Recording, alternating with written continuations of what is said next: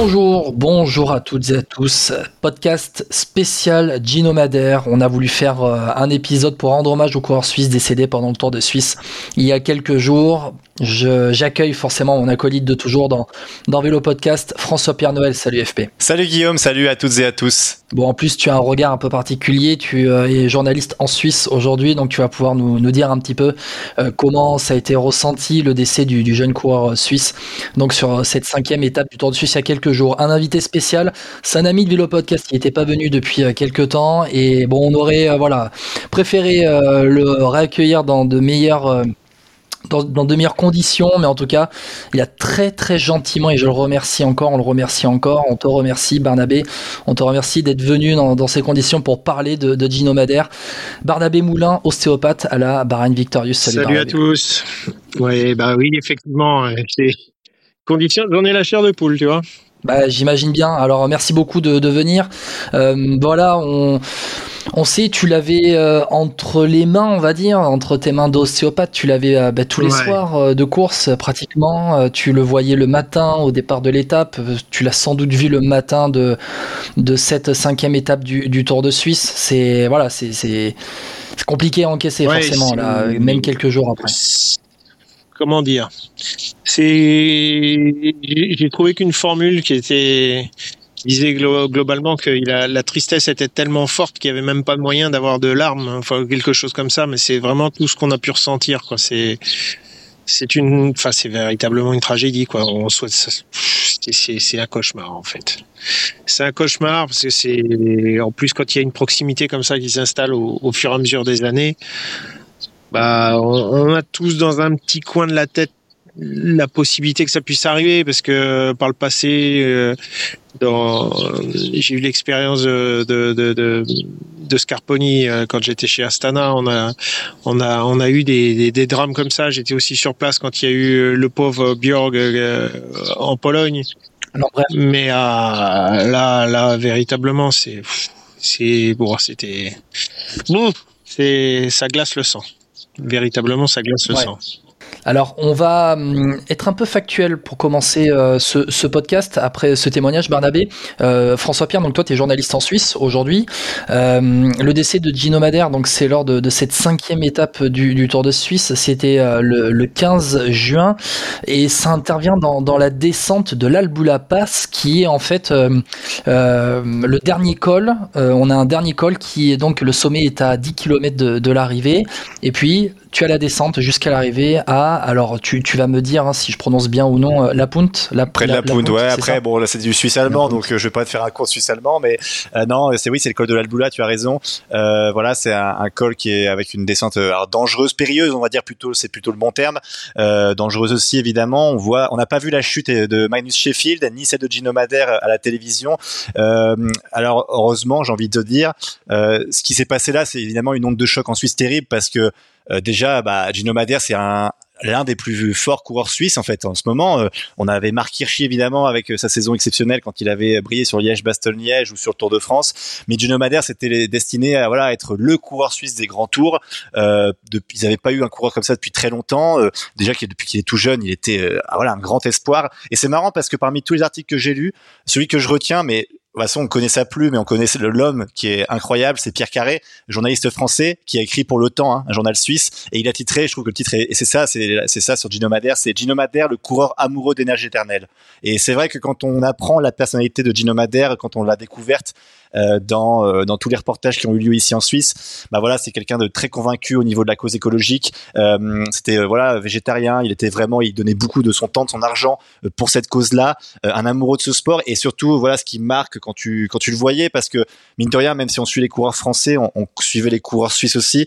Euh, bah là c'était euh, comment dire moi c'était son sourire que je retiens. Vraiment c'est le sourire et c'est sur toutes les photos qu'on voit c'est ce sourire qu'il faut qu'on garde en tête. Et c'est ces combats qui menaient euh, pour la cause écologique et puis aussi pour euh, les coureurs parce que mine de rien c'était aussi quelqu'un que Barnabé pourra confirmer, mais euh, humainement qui avait euh, ses idées parce qu'il n'avait pas hésité à critiquer son propre sponsor une fois. On a retrouvé une interview euh, qui était beaucoup réutilisée en Suisse où il disait voilà que par rapport à son sponsor, il aurait aimé voilà peut-être plus de choses parce que c'est vrai que c'est un régime voilà le Bahreïn c'était lui il appelait ça un pétro-état dans son interview.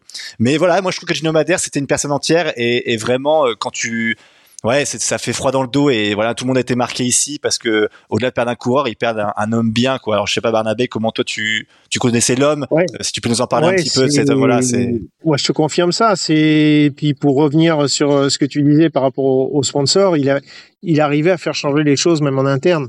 C'est-à-dire que quand euh, par exemple il avait il avait donné son cette idée de donner un franc suisse par coureur qu'il avait battu sur chaque étape du Giro de la Vuelta il y a il y a deux ans. Euh, il a tellement surpris euh, par cette action que même l'équipe en elle-même, elle a abondé dans son sens, quoi. Donc, il était capable de faire bouger les choses et très intelligemment, très sans forcer, sans et juste en, en, parlant de ses convictions, en parlant de ses sensibilités, oui, il était capable de faire bouger des choses pourtant avec toute cette jeunesse qui, bah, c'est incroyable quoi. Après, on en parlera plus tard, mais il arrivait à te faire vivre des trucs. Euh, enfin, c'est quand il te racontait les étapes, comment il, vivait les choses, c'était, c'est, enfin, extraordinaire. Quoi.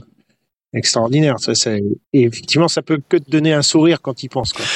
Euh, il faut dire, enfin, c'est, il faut dire que quand Gino Madère il s'est révélé quand même au monde, euh, euh, à la base, moi c'est ça que j'ai le souvenir, c'était à l'étape avec Pogacar sur Tour de l'avenir.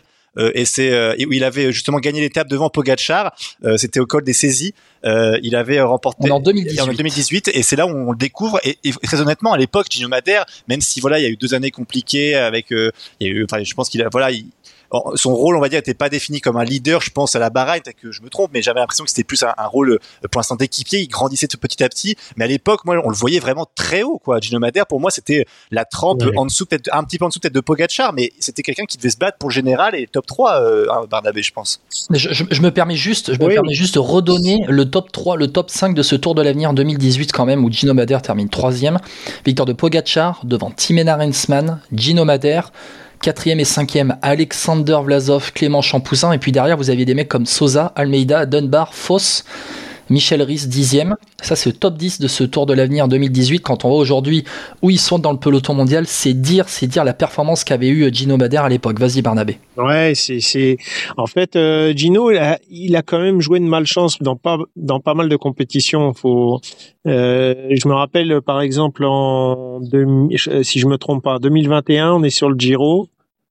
Euh, Mikel est leader et euh, Gino est co-leader en fait. Et Mikel tombe. Donc euh, on se retrouve avec. Euh, ah, je crois que je me trompe. Je je, je, sais plus. J'arrive à me mélanger. Hein. C'est tellement d'événements en même temps. Mais Gino est co-leader. Il gagne une étape sous la pluie. Si c'est ça, c'est le lendemain de la chute, le lendemain de la chute de Mikel que Gino gagne l'étape sous la pluie. Je te confirme, c'est 2021. Je te Giro. confirme. Ouais, Giro 2021. C'est ça, c'est 2021. Et, et, et, manque de chance, après, il y a l'étape d'Esterato et euh, dans laquelle euh, il tombe et, le surlendemain, il est incapable de, de, de terminer l'étape. Mais il était dans une forme incroyable. Et la, la preuve, c'est qu'il termine après cinquième de la Volta. C'est, enfin, c'était un super coureur, super coureur euh, sportivement parlant. En dehors du, du côté humain, c'était déjà sportivement parlant un super coureur. C'est, enfin, et, et, là, là, euh, cette saison, l'objectif pour lui était d'aller leader sur le sur le Giro, euh, comme un peu revanchard de ce qui s'était passé en 2021, d'aller leader sur euh, sur le Giro. L'année dernière, on est sur le Tour de Suisse, il se prépare pour le Tour de France en étant euh, en tête euh, en tête de leader, en, en étant leader co-leader avec Jack Haig, et il termine le Tour de Suisse avec le Covid. Donc euh, des rendez-vous manqués à chaque fois, quoi. Guillaume, t'en penses quoi toi de Gino Madère euh, sportivement? C'était quoi? Qu'est-ce que tu retiens de ce coureur Je retiens un coureur qui a eu euh, peut-être un début de carrière qui euh, n'était pas celui espéré, peut-être pour lui-même et puis pour ceux qui le, suivaient. Je vais pas faire de fausse modestie. Hein. Moi, j'ai appris à, connaître ce coureur euh, sans avoir ton recul suisse au CFP, sans, sans avoir ton recul de, l'intérieur, Barnabé. mais un coureur, oui, aussi par par ses interviews qui dégageaient quelque chose de, très naturel, de, très très solaire, très jovial. Euh, et puis. Euh, non, c'est un coureur qui, euh, voilà, gagnait en maturité année après année. Sa progression était régulière. L'année dernière, deuxième du, du Tour de Romandie. Puis cette année, début de saison, il vient faire cinquième de Paris-Nice quand même après un, un très très bon Paris-Nice il va derrière aussi autour de, de Romandie. Euh, bon, voilà, il montait en puissance, euh, il montait en puissance. Et puis euh, là, sur ce Tour de Suisse, je, crois que son objectif était, était peut-être d'arriver sur le Tour de France, d'arriver sur ce Tour de France cette année. Je, je crois que c'était son premier Tour de France. Il avait participé à son premier Tour de France c'est vraiment un coureur qui allait qui progressait tranquillement euh, et qui euh, qui arrivait maintenant dans le top 10 euh, très régulièrement des courses sur le tour auxquelles il participait. Ouais c'est ça fait chier parce que c'est c'est pas le premier, c'est pas le dernier d'une liste euh, de coureurs qui sont euh, décédés dans, dans ces conditions de, de, course. Et puis en fait, on a que nos yeux pour pleurer quand ça arrive, quoi. Et, ça, c'est ça fait ça fait chier. Bah, Barnabé, euh, j'ai envie de revenir avec toi un petit peu aussi sur ce côté coureur qui était à maturation lente parce que c'est marrant, Gino Madère. Est-ce que si je décris comme un coureur un peu à l'ancienne, tu sais, c'est-à-dire qu'il perce pas comme maintenant à 19-20 ans, mais tu sais vraiment qu'il se développe ses qualités humaines de leader. Et on avait l'impression qu'il prenait de plus en plus de poids dans l'équipe Bahreïn est-ce que je me trompe? Non, non, c'est ça. Mais, mais euh, pour, ouais, pour vraiment appuyer sur le, fait qu'il a, il a joué de malchance qu'à chaque fois des rendez-vous, il y avait quelque chose qui l'empêchait d'aller plus loin. Et, et le, la fois où il a vraiment pu démontrer un peu l'ampleur de ses capacités, c'était vraiment sur cette euh, Vuelta où il termine cinquième en 2021 et meilleur jeune et euh, en ayant dynamiser les troupes aussi en même temps. Je me rappelle de, de, de, de meetings dans le bus où il dynamise aussi à, à, son niveau les troupes pour euh, amener Jack Haig sur le podium. Enfin, c'est et là je me dis la vache, le gamin, il est très très fort et avec des capacités euh, des capacités physiques. Euh, moi, je le comparais au niveau de Peyo Bilbao par exemple, mais avec la jeunesse à son avantage.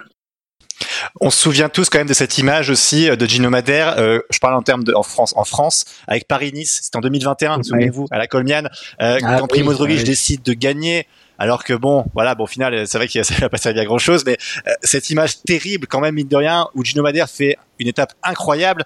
Euh, Guillaume, je sais pas si tu te rappelles de cette image, hein, où Roglic rattrape tout sur sa dernière montée. Oui, oui, oui. Il faut que je retrouve le nom de, de du lieu d'arrivée, mais oui, c'est la Colmiane, c'est la Colmiane, la Colmiane. La Colmiane, la, Colmiane, voilà, exactement. Il était échappé depuis euh, plus de 100 bornes, et puis là, à 100, même pas à 50 mètres de la ligne d'arrivée. Mm. Même 25 mètres, tu vois, et avec mm. Roglic qui, euh, qui, le, qui le reprend sur la ligne, et même, alors, il y a eu derrière les critiques de contre Primoz Roglic, il aurait pu le laisser gagner, Roglic il avait course gagnée, c'était bon, mais euh, non, et puis, ah, ah ça, ça, a, longtemps tenu euh, Dino Madère de je, peu, suis pas moi je dirais pas qu'il est ça lui tenu longtemps parce que moi j'ai discuté avec lui le soir même en, sur nos groupes et il était déjà passé à autre chose. Il disait mais sur le moment j'étais déçu, mais déjà je comprends que le gars il avait envie de gagner, et puis c'est le jeu, et puis il avait son équipe qui avait travaillé. Euh, Là, il n'était pas dans, dans, la lamentation. Il était déjà dans. Euh, bah, c'était à moi d'appuyer un peu plus fort avant. Et puis c'est tout. C'est comme ça. Ouais, voilà. Mais tu sais, euh, nous, euh, nous, on voit ça de l'extérieur. On se dit, ah, c'est le perdant magnifique. Tu sais, cette image en France, c'est le perdant magnifique. Un peu. C'est le gars qui s'est battu et puis qui qui se fait avoir par par plus fort. Allez, à 20, 25 mètres de la ligne, on dirait en sprint un jeté de vélo. Mais bon, là, c'était c'était en, montagne. Mais ouais, il y a cette image-là, forcément, forcément, qui est un peu. Et je vais pas dire révélée au grand public, peut-être en France, en France, le public de, mm. de moins bons connaisseurs qui a révélé Gino Madère, euh, ouais, ouais, ouais, il y, a forcément cette image-là. Il y a forcément cette image-là, mais après, derrière, il y a quand même cette victoire au Tour d'Italie qui est un vrai marquant, qui est un vrai tournant peut-être dans sa carrière, où il prend plus confiance en lui aussi. Peut-être ça l'a aidé à prendre confiance en, ses capacités, parce qu'on parle de coureurs à maturation pas tardive, mais plus lente que certains, notamment certains de son âge. J'en parlais du podium du Tour de l'Avenir avec Pogacar euh, en 2018. Mais Dino Madère, il y a ce tournant avec cette victoire au Tour d'Italie. Euh, Barnabé, toi, de, tu, as parlé du, du Gino Madère dans le bus. Ouais. Comment, comment il était au, quotidien Comment il bah, était au quotidien? Est-ce que c'était quelqu'un qui s'imposait comme un patron qui Moi, j'ai plus, enfin, oui, mais pas pas pas autoritaire. C'est-à-dire que il, comme beaucoup de grands champions, avec la capacité de retourner des situations pour tourner le côté positif à chaque fois. Genre par exemple euh, une anecdote qui date de la semaine dernière, pas plus tard que la semaine dernière. On a le chrono inauguratif et qui, où il fait un bon résultat, correct, sans, sans plus. Mais après, il, se dit bon bah peut-être que je vais jouer sur les étapes et arriver en progression pour le tour. Et à la deuxième étape, il il est pris dans la chute euh, qui intervient, je sais plus, à 20 km de l'arrivée, 20-25 km de l'arrivée. Il me dit, bien, je vole, et au moment, avant d'arriver au sol, je lui dis, ah bah tu vois, je suis content d'avoir mis des gants aujourd'hui. et il te sort un truc qui aurait pu être euh, triste, en disant, ah, et on a fini en éclat de rire. Et et c'est pas grave. Demain, euh, je suis encore dans le coup. Demain, on va faire comme ça, et puis on va aller à l'attaque, et puis c'était tout, le temps comme ça tout le temps comme ça. C'était c'était pas quelqu'un de fermé, c'était quelqu'un qui parlait facilement. Tu, l'avais sur la table sur la table de massage euh, tous les soirs. On parlait beaucoup, on parlait beaucoup. L'avantage c'est qu'il parlait un français impeccable, donc euh, avec moi c'était encore plus facile parce que je parle pas un mot d'allemand forcément. Mais euh, ouais, puis des toujours une ouais une, écoute et, et, une vision des choses assez étonnante quoi. C'est intéressant. François Pierre, il y a aussi euh, sur place après donc euh, au lendemain de cette chute qui avait aussi emmené euh, Magnus Sheffield où pendant quelques temps on avait de grosses inquiétudes pour les deux coureurs. au lendemain, il y a eu les parents après de, Gino Madère qui ont, été sur place sur la course. FFP, cette attitude des parents de Gino Meder, elle a été incroyable d'humanité, j'ai trouvé. Je, je sais pas ce que tu en penses. Les, bah, tu vois, j'en ai même les frissons encore d'en parler parce que, évidemment, c'était, on a tous suivi ça, euh, de par mon métier, évidemment, journaliste, mais, mais en fait, il y avait une grosse question avant qui se posait. Alors, Barnabé, toi qui as suivi de l'intérieur, tu pourras peut-être nous expliquer un peu plus, mais en Suisse, il y a eu gros débat de savoir est-ce qu'il fallait arrêter ce Tour de Suisse ou pas. C'est-à-dire qu'en Suisse, c'est, c'est bête à dire, mais c'est vrai que ça n'était pas arrivé depuis assez, très longtemps. Et, euh, et surtout, ils se posaient la question comment rendre hommage à Gino Madère? C'était vraiment la question. Et les Suisses, ils sont plutôt introvertis, tu vois. C'est vrai que c'est pas trop des gens expressifs en Suisse allemande, encore euh, moins. Euh, euh, ils se disaient comment on peut rendre hommage? Et, les Suisses, la plupart du temps, tu leur parles, euh, ceux qui aiment le vélo, que je connaissais, ils disaient ah ben le Tour de Suisse, ils sont obligés de l'arrêter, on va faire quelque chose pour rendre hommage, mais on peut pas continuer sur Tour de Suisse, on peut pas avoir de classement, c'est pas possible. Enfin, c'était inconcevable pour eux. Et au final, c'est vrai que les images quand on a vu le lendemain avec cette voilà, c'est quoi 30 km, je crois qu'ils que, le peloton a fait avec la baragne devant, avec les, les, parents qui sont salués par bah, évidemment tous les coureurs suisses qui connaissait bien euh, Gino Madère. Il y avait euh, évidemment, euh, il y a Evenpool, on a vu là l'image, hein, Evenpool qui va faire un câlin à sa maman, qui est une famille cycliste évidemment, hein, celle de Gino Madère. Mais voilà, c'est vrai que c'était la grande question et au final l'hommage était, très beau, celui du samedi. Et puis de faire ça, la dernière étape, de laisser que les 25 km, enfin d'arrêter les temps aux 25 derniers kilomètres, on sentait que personne n'avait envie de courir et c'était bien de faire comme ça. Au final, je pense que l'hommage est réussi. Je sais pas ce que tu en penses, Barnabé, toi. Oui, l'hommage est réussi et, nous, je peux dire que on s'est posé la question aussi pourquoi on allait euh, sur cette ligne de départ? Parce qu'on était vraiment super super inquiet. On savait que c'était dramatique ce qui s'était passé. Euh, je te parle même pas de mon impression personnelle, mais bon, bref. Mais euh, après quand j'ai après l'arrivée du défilé qu'ils ont qu'ils ont organisé, j'ai compris en fait ce qui s'était passé, c'est que les c'est surtout le père en lui-même qui est qui est, dans le même état d'esprit que le fils et pour lui la vie continue. C'est triste, mais la vie continue. Et il était là à essayer de dynamiser les troupes, à dire bon bah demain vous faites quoi? Ben demain on rentre à la maison. Et pourquoi vous rentrez à la maison? Gino aurait voulu courir. C'était dans cet état d'esprit-là. C'est assez impressionnant, quoi. Et il y a eu euh, Bernabé euh, aussi euh, un élan, de, pas un élan de sympathie, mais de, de, de, l'hommage, un hommage unanime de tout le peloton aussi. et tous les coureurs presque toutes les équipes en tout cas, tous les directeurs sportifs sont venus vous voir, vous à la Bahreïn, à la Bahreïn Victorious dans, les heures qui ont suivi l'annonce du décès, du décès de Gino? Bah, euh, en fait, ce qui s'est passé, c'est qu'on était tous, euh, nous on était groggy, on est arrivé le matin euh, sur le parking. On n'avait qu'une qu'une angoisse, c'était de savoir ce qu'il en était. Et on a eu notre meeting à bord. on voyait toutes les équipes qui allaient se préparer pour aller au départ. Les coureurs euh, de l'équipe avaient décidé de ne pas prendre le départ. Donc, euh, on a fait un meeting à l'intérieur et c'est là qu'on a appris le drame, l'issue du drame, on va dire. Enfin, voilà. Et, ça s'est répandu, la nouvelle s'est répandue. Et tous les coureurs qui étaient sur la ligne de départ ont fait demi-tour pour pour dire non, on peut pas partir, c'est pas possible. C'est pas possible. Enfin, c'était et il y a eu des rassemblements spontanés qui sont effectués sur le parking. Enfin, c'était une émotion euh, impressionnante, impressionnante. Ouais, on a une image chez nous. On a, je, me permets, on a une image chez nous qui a été très marquante. C'était euh, la réunion des Suisses de n'importe quelle équipe, hein, de toutes les équipes. On avait l'image de Stéphane Kung en larmes.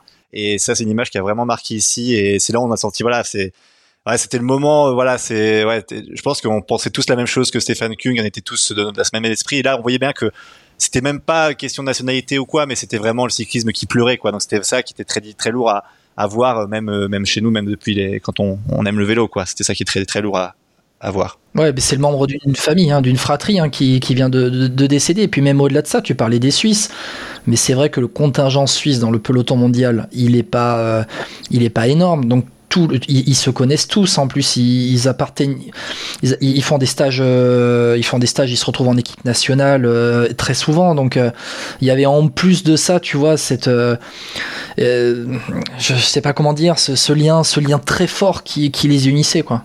Oui du, du, peu qu'ils étaient du peu qu'ils étaient en plus ils étaient tous de, de enfin sont tous de grands champions et ils se côtoient tous en sélection donc ils ont tous été au moins une fois, même s'ils sont d'équipes euh, différentes, au, moins euh, collègues de chambrée ou de collègues de sélection ou, euh, ou choses comme ça. Donc forcément, il y a, il y a encore plus un lien plus serré entre eux, quoi. Ouais, c'est sûr. Barnabé, pour passer, enfin pour passer, pour penser à l'après maintenant, est-ce qu'il y a des coureurs dans l'équipe qui ont émis euh, le souhait de faire un, break, une pause?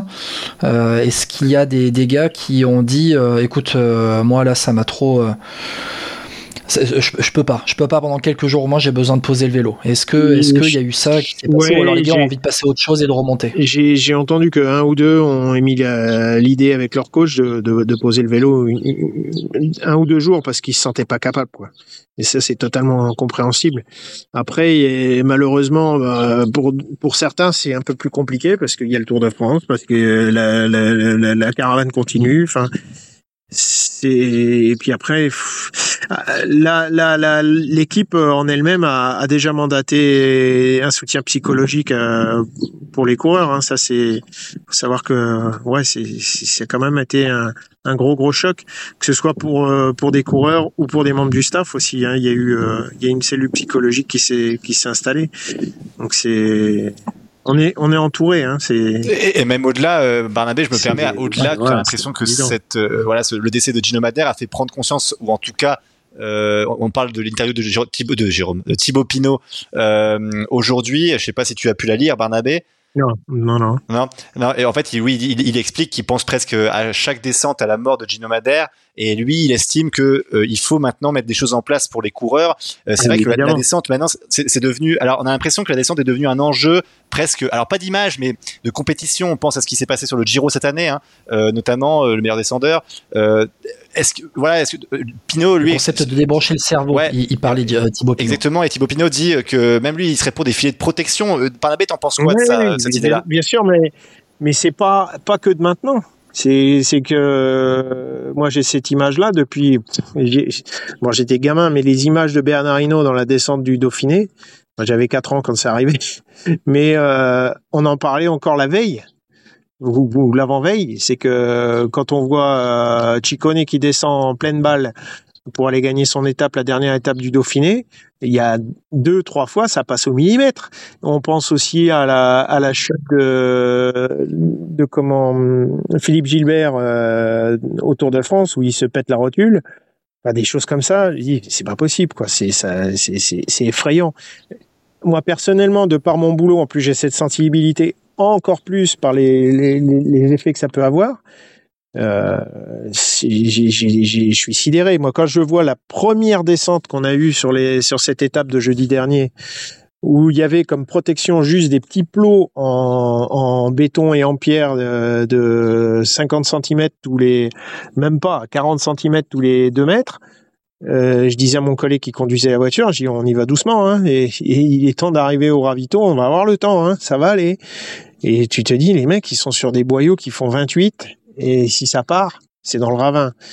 Malheureusement, c'est ce qui s'est passé par la suite, quoi. Mais, mais euh, effectivement, le côté sécurité, c'est insupportable de voir que les gars n'ont rien sur les épaules. Ils ont un casque qui pèse 100 grammes si tu tapes dessus, c'est comme si tu donnais un coup de poing sur une biscotte. Enfin, c'est hallucinant. C'est. Et je, je sais pas si, je sais pas s'il y a une tendance régulière, mais j'ai l'impression de le voir plus cette année. Les arrivées en descente aussi. Moi, c'est ça que je, je, ne comprends pas. Le typiquement le Tour du Pays Basque cette année, mais moi, je suis Lucie, je pète un câble. Comment tu peux faire ces descentes-là? Je sais pas si tu, tu y étais, Barnabé, euh, sur le Tour du Pays Basque, mais mais c'était hallucinant. Mais moi, je trouve que comment tu peux alors autant sur une fois de temps en temps, je dis pas, mais moi, j'ai l'impression qu'il y en a tout le temps maintenant. Que maintenant, il faut se battre sur la descente. Il y en a de plus en plus, j'ai l'impression. Il y en a, moi je dirais qu'il y en a toujours eu. Il y en a toujours eu. Il y en aura une qui est à côté de chez moi ici, à, à Cati, qui va avoir lieu sur le, le Tour d'Espagne. La descente, elle est hyper dangereuse. Il monte avant un, un, une montée avec des passages à 24-25% et après vertigineux pareil avec des pourcentages à plus de 20% pour aller rejoindre la ligne d'arrivée. Mais il y en a toujours eu des trucs comme ça. Le problème, c'est que les vélos de maintenant vont encore plus vite qu'avant. Ils ont, ils sont encore moins permissifs. Enfin, c'est, faut faire, enfin, je sais pas. Là, là, les vitesses. Moi, j'ai discuté avec le, motard qui suivait euh, la chute euh, qui a eu la semaine dernière. Il, s'est fait peur, lui, à voir la vitesse à laquelle il arrivait dans les virages. C'est hallucinant.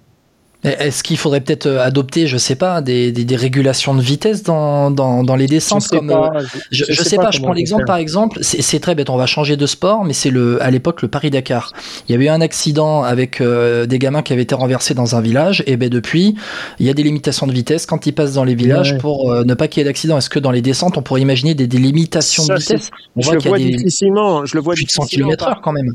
Par contre, ce que ce que je vois, en dehors du fait de, des descentes, euh, je vois que quand il y a eu des, des drames euh, comme en Formule 1 il y a une trentaine d'années, la Formule 1 s'est rénovée et a pensé à mais là en vélo il va falloir penser à faire quelque chose parce que des, des descentes comme ça c'est super dangereux, on l'a vu malheureusement, mais il y a aussi toutes ces arrivées au sprint en ville avec euh, des infrastructures qui sont faites pour casser la vitesse pour les véhicules et on a des vélos qui vont de plus en plus vite. Il y a un moment, ça va pas le faire. Il va falloir se réinventer. Et, et c'est pas possible qu'on continue dans ce sens-là, quoi. Je, je, vais juste abonder euh, pour terminer dans, dans, dans, le sens de ce qu'on vient de dire et de rappeler quand même deux trois choses. C'est que on a une série Netflix qui est sortie il y a quelques jours, allez on va dire dans ce début du, du mois de juin, où la première image du trailer, c'est Tom Pitcock dans la descente. Euh, C'était l'étape de, de l'Alpe d'Huez. Euh, donc c'est spectaculaire, ça fait des images pour Netflix. Et puis une autre image aussi, c'était sur le dernier Tour d'Italie où FP on en avait parlé. il y avait eu alors je sais plus sur quelle étape mais c'était l'étape qui était en Suisse, il me semble, FP. Euh, c'était une montée ou une descente qui aurait dû être euh, sucrée, qui aurait dû être supprimée. Finalement, on n'avait pas fait la montée, mais on avait fait la descente qui était elle ah dangereuse. On avait fait la descente. On, est quand même, à, on est, FP, on est quand même à l'envers. Hein. Mais même, même en dehors de ça, quelques jours avant, euh, si vous vous rappelez, il y a, il y a, je crois que c'est la cinquième étape du Giro. Il, il il pleut, mais terrible, terrible. Les mecs sont frigorifiés. On les voit dans la descente se taper les bras pour réchauffer les mains, pour pouvoir arriver à freiner et guider le vélo. Et les, les certains coureurs avaient demandé à éviter cette montée qui était sous euh, sous les pluies froides. On l'a fait quand même, et dans la descente, il y a Tao qui s'envoie au tas, qui se fracture le fémur. C'est, enfin, c'est pas possible, quoi. Moi, je comprends pas. Moi, je veux bien qu'on reste dans la tradition, les, les, les forçats de la route et compagnie, mais qu'est-ce qui va, enfin, je, je vois pas où, où maintenant on trouve le, le côté magnifique de ce sport en, en envoyant les, les gars au tas comme ça. Enfin, ça, c'est mon, c'est, mon point de vue. Je sais pas. c'est un vrai débat. C'est un vrai débat, Barnabé, qui va être, euh, qui doit être remis sur la table dans, dans les prochaines semaines. Merci beaucoup, Barnabé. Merci, Barnabé. D'avoir été euh, avec nous. Un grand merci. Euh, on se rappelle, hein, t'es, t'es ostéopathe à, à, la Barine Victorieuse, l'équipe de, de Gino Meder. Barnabé, merci, merci, merci. Avec plaisir. FP, bon, voilà, je vais te laisser euh, le mot de, la fin euh, pour ce podcast spécial d'Inomader. On vient de faire une demi-heure sur le cours, euh, le cours suisse qui a été décédé pendant le dernier tour de Suisse. Et voilà, on va revenir sur une, actualité un peu plus normale, joyeuse, entre guillemets, dans, les prochains jours. Ouais, avec le Tour de France, on en parlera la semaine prochaine évidemment. Et on a une grosse pensée pour la famille de Gino Madère et toutes celles et ceux qui l'aimaient beaucoup, que ce soit dans le peloton ou même dans la vie. Allez, ciao à tous et n'oubliez pas d'écouter le Podcast sur toutes les plateformes évidemment. Ciao à tous. ciao ciao.